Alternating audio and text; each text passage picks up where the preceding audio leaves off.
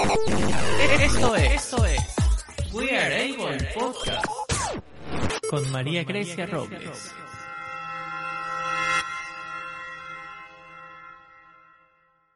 Hola amigos de We Are Able, bienvenidos a otro capítulo de su podcast. Hoy tenemos como invitada a Belén Vaz Ruiz, una chica muy, muy inteligente con muchas habilidades y capacidades. Ella es arquitecta especialista en la accesibilidad universal y neuroarquitectura. Y con esta pequeña introducción, ahora vamos al ruedo. Hola Belén, ¿cómo estás? Hola María, pues muy bien, encantada de estar aquí contigo. No, más encantada por, porque hayas aceptado la invitación, que estés acá y nos compartas un poco de tu conocimiento, porque sé que es bastante amplio lo que tú haces y creo que nos faltarían horas para poder eh, em, llevar todo esto, todo este tema a cabo. Así que bueno, vamos a empezar, si quieres, platicando un poquito de quién eres tú, qué haces y por qué te dedicaste a la arquitectura. Perfecto.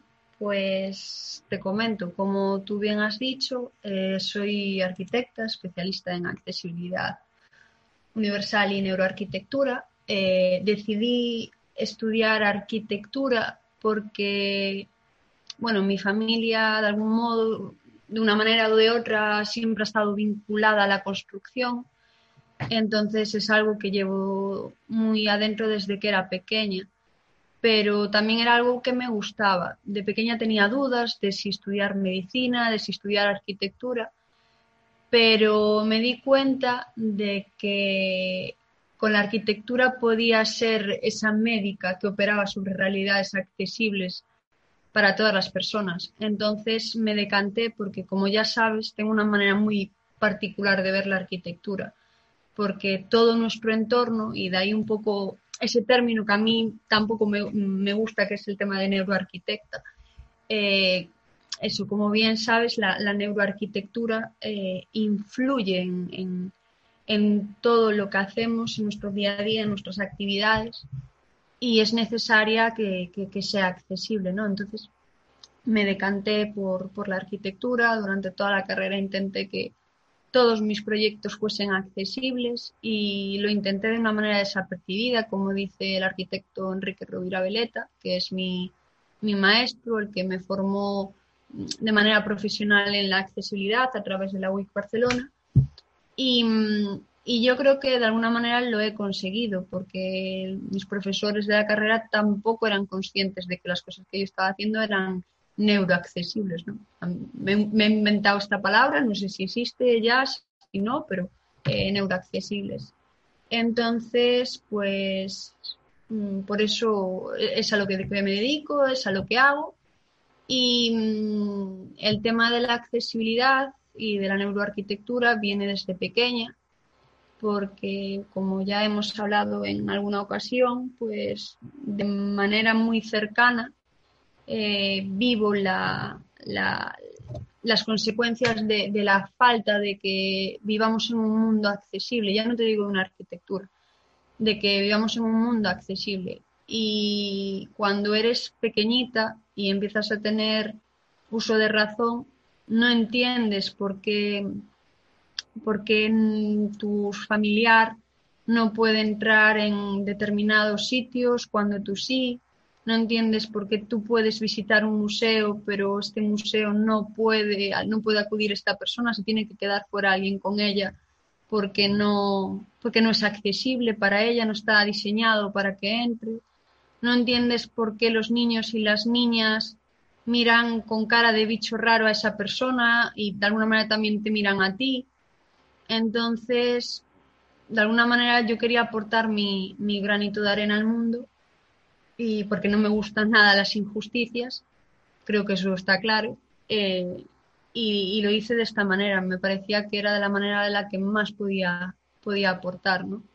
Y además de dedicarme a, la arquitectura, a la construcción, a los proyectos, pues también a raíz de esto he decidido pues crear una pequeña pequeño proyecto que para mí es muy importante, que es de concienciación en, en escuelas y en colegios, para que esos niños y esas niñas eh, desde pequeños entiendan la inclusión y entiendan que mm, todos somos iguales porque todos somos diferentes y que se vean de igual a igual para que precisamente eh, esos niños y esas niñas que se ven desde la diversidad, que se ven diferentes, pero que en realidad no son diferentes, son iguales que, que, las demás, eh, no, no sufran de alguna manera lo que yo sufrí de manera indirecta cuando era pequeña y que los familiares, esos hermanitos o esas hermanitas de esas personas, pues tampoco sufran. ¿no? Entonces, es algo que, que, me gusta y que estoy metida de lleno. Y no sé, creo que he hecho un resumen más o menos. sí, es lo que... Muy, muy bueno. Eso ya lo sabes y, y, tampoco es tanto es el tema de desarrollar, pero sí. Sí, que lo que te quería comentar que ah, estabas hablando ahorita, que los niños, hasta los mismos adultos empiezan a ver raro aquellos que supuestamente, entre comillas, son diferentes a, a los que no tienen ninguna condición física llamativa. Entonces, yo creo que la educación viene de la casa y después de allí, o sea, todo puede mejorar, como es tu caso. O sea, tú como lo estabas viviendo cerca, pudiste eh, analizar y reflexionar para crear un mejor mundo. Y si fuese todo así, yo creo que este mundo sería muchísimo mejor. Sí, puede ser, pero yo creo que evidentemente creo que parte de, un poco de, esas familias que lo viven, ¿no?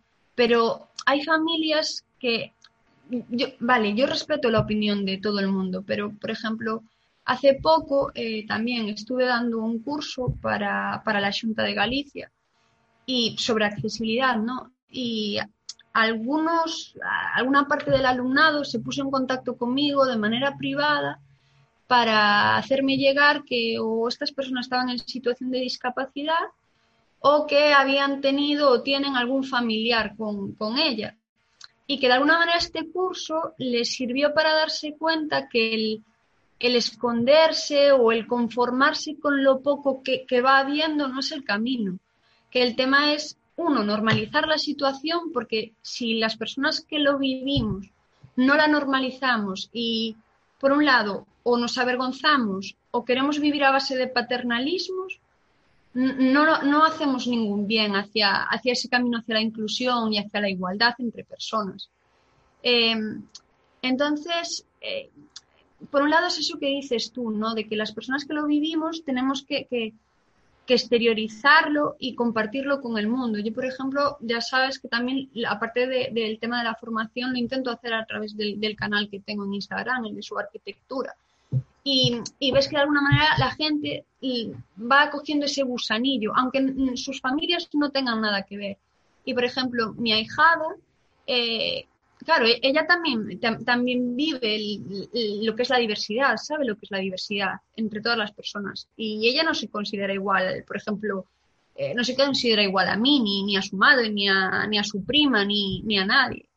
Entonces, motivo de esto y que tenga, digamos, estos valores desde tan pequeña es que, por ejemplo, ahora por su cumpleaños me pidió eh, una muñeca concreta, de una marca concreta, en eh, usuaria de silla de ruedas, y se la regalé. Y justo cuando se la regalé estaba eh, su amiguita del alma con ella. Y resulta que la amiguita no tiene ningún familiar que esté en situación de discapacidad. Pero como vi a su amiguita tan contenta porque tenía la muñequita en silla de ruedas, Ahora hace un par de días fue su cumpleaños y también la quiso.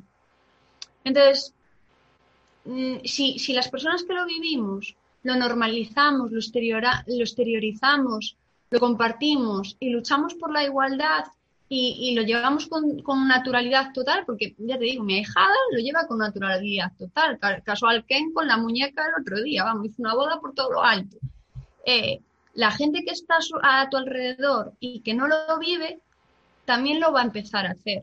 Nos llevará un tiempo, nos llevará, pero lo va a hacer. Y luego, por otro lado, está lo que dices tú del tema de, digamos, de esas diversidades más visibles.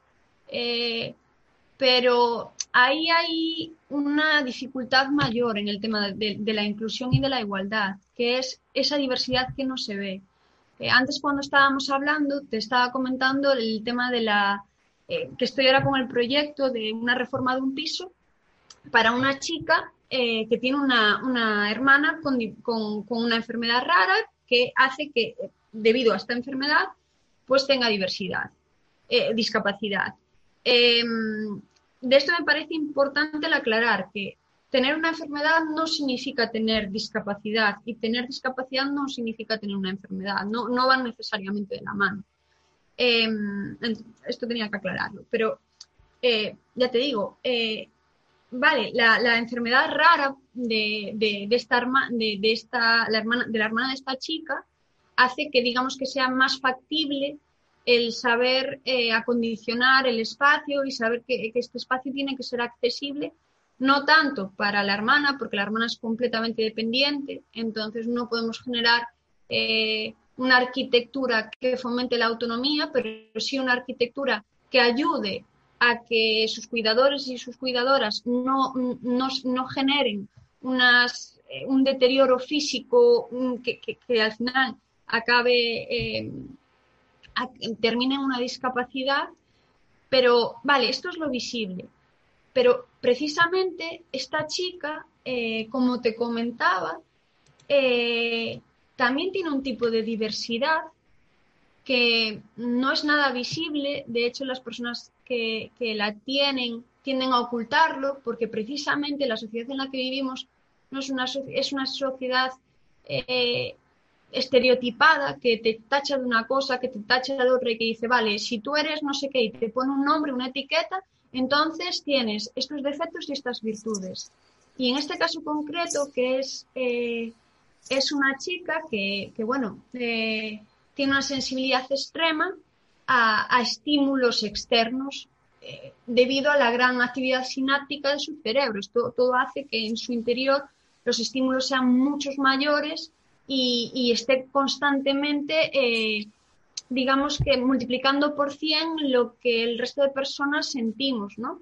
Entonces, todo un poco está vinculado a esa neuroarquitectura, pero también a la accesibilidad, porque como te decía antes, eh, sí, efectivamente, este, esta sobreestimulación, ¿no? debido a, su alta, a su gran eh, capacidad neurológica, hace que, yo que sé, que ante una sobreestimulación, pues su, nivel de cortisol se eleve, entonces el estrés es mayor y puede tener, yo que sé, reacciones dermatológicas, eh, dolores de estómago, o, pero que eso está más vinculado a la parte orgánica, pero como te decía, también está vinculado un poco a la accesibilidad física, que es la más conocida, por decirlo de algún modo, eh, en el mundo de la accesibilidad, aunque desde luego, como te he dicho, también hay que pensar en esa accesibilidad orgánica, porque, por ejemplo, eso puede, el estrés puede derivar en síndromes miofasciales. Muchas cosas.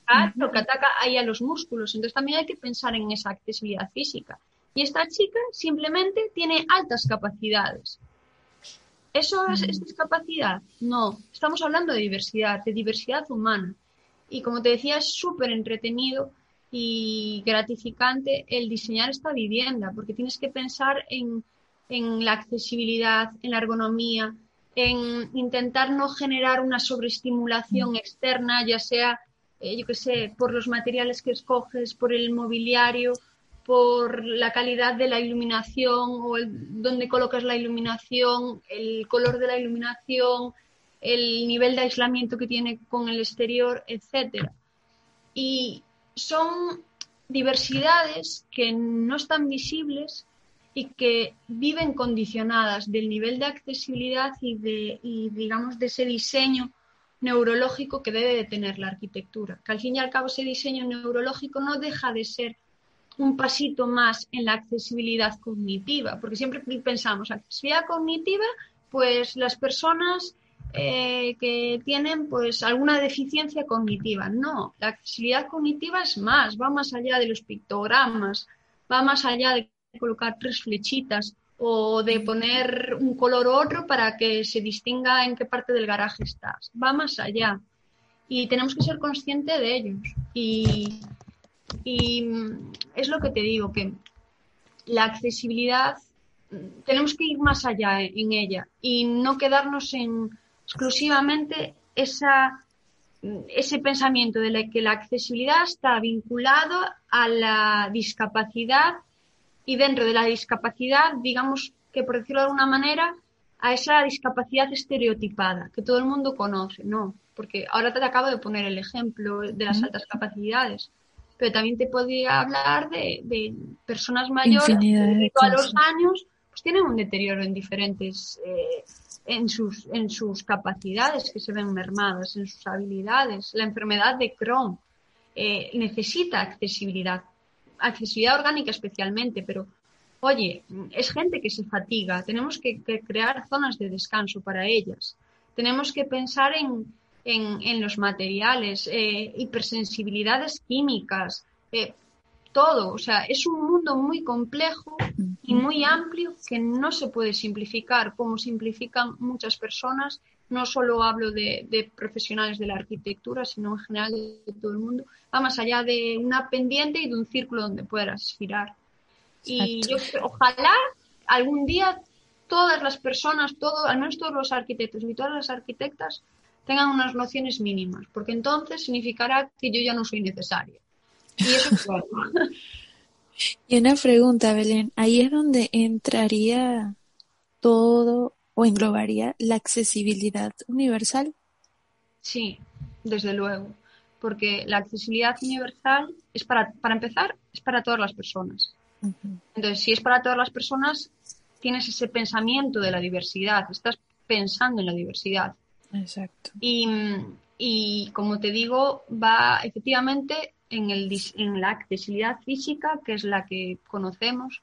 La accesibilidad física no solo es para personas con movilidad reducida. Ahora mismo te acabo de poner el caso de, la enfermedad de Crohn, que, que son personas más fatigadas que necesitan sentarse. Pues oye, aparte de que hay que colocarlos cada cierta distancia, tiene que ser un asiento ergonómico para que permita descansar correctamente. O, por ejemplo, yo que sé, personas con asma, o embarazadas, ¿sabes? E, eso es accesibilidad física. Luego tenemos la accesibilidad sensorial, donde está la parte de, de las más conocidas, que son la, accesibilidad visual y que normalmente se piensa en, venga, mm, colores contrastados, letras... No, va más allá. Tenemos que pensar también en en los destellos, en los contrastes, en que las cosas se, no reflejen, porque además neurológicamente eso tiene una, un gran peso en cómo nos afecta, porque sobre todo a nivel hormonal y a nivel sináptico,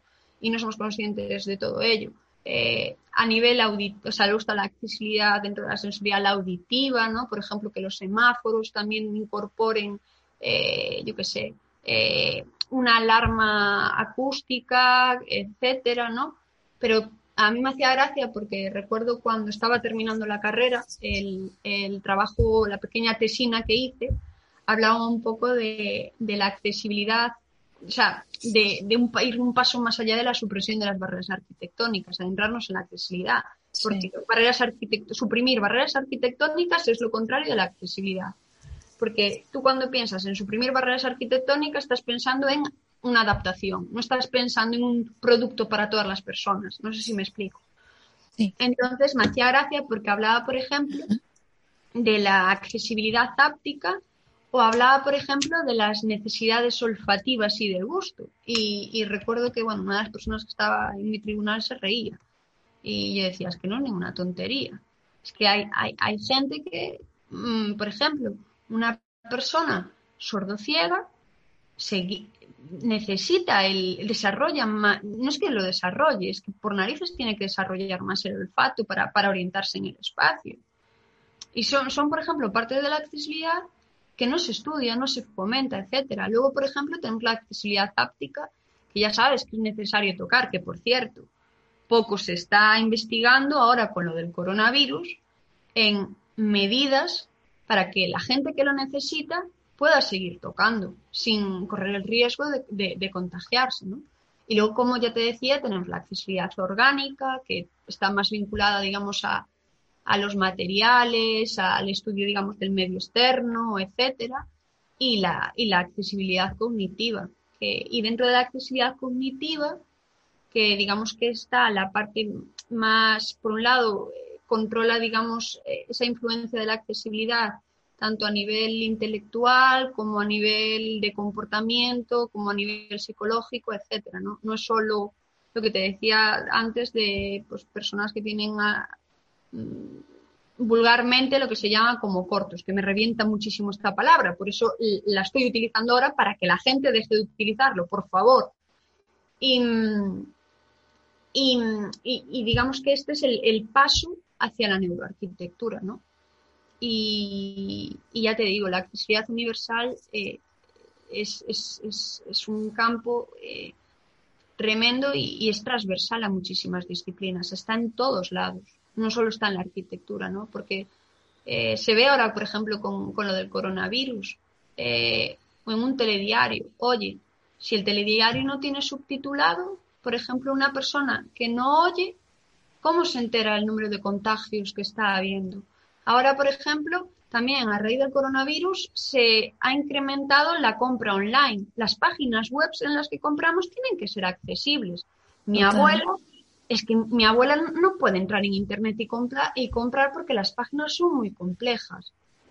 Y, y eso es accesibilidad, por ejemplo, cognitiva, el, hacer una página comprensible para todas las personas. Una persona mayor hay muchas páginas en que no entiende. Entonces, y disculpa que te interrumpa porque ahí es donde entra una pregunta que me ha estado dando vueltas ahorita, eh, cómo unir toda una, la accesibilidad y que englobe a todo el mundo. ¿Se mm, puede? Sí que se puede, pero para eso hace falta algo que no existe en la actualidad, que es la empatía. Si eres empático, cuando diseñas o cuando trabajas o cuando lo que sea, te pones en la piel de la persona que tienes delante y dices, ¿cómo me gustaría a mí que me tratasen? ¿Cómo me gustaría a mí recibir esta información? Etcétera. Yo, por ejemplo, o simplemente ya no es cuestión que la tengas delante en el momento en el que vas a tratar con ella, ¿no? Que vas a a desarrollar tu trabajo. Es el simple hecho de ir por la calle y levantar durante dos segundos la cabeza del móvil y observar lo que tienes a tu alrededor. Yo recuerdo cuando estaba con el proyecto final de carrera, eh, bueno, mi proyecto final de carrera era un, centro de posgrado que evidentemente lo hacía accesible y estaba pensado para que cualquier persona pudiese estudiar allí, ¿no?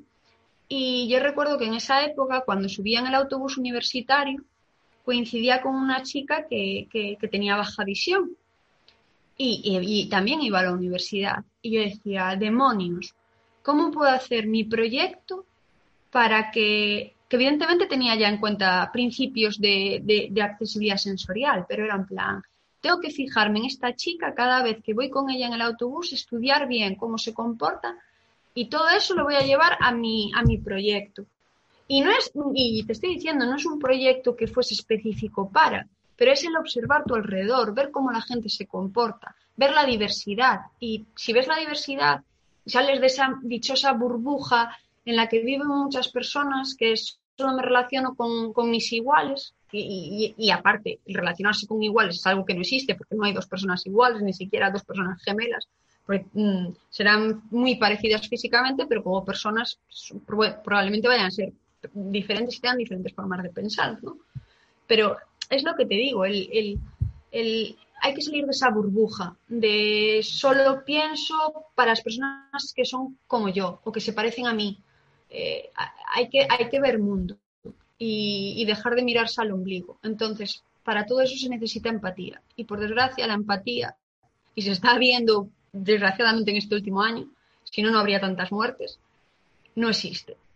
Entonces, hasta que no empezamos a ser más empáticos, más sensibles, eh, está complicado lo de llegar a la accesibilidad universal, la verdad. Hay que ser sinceros.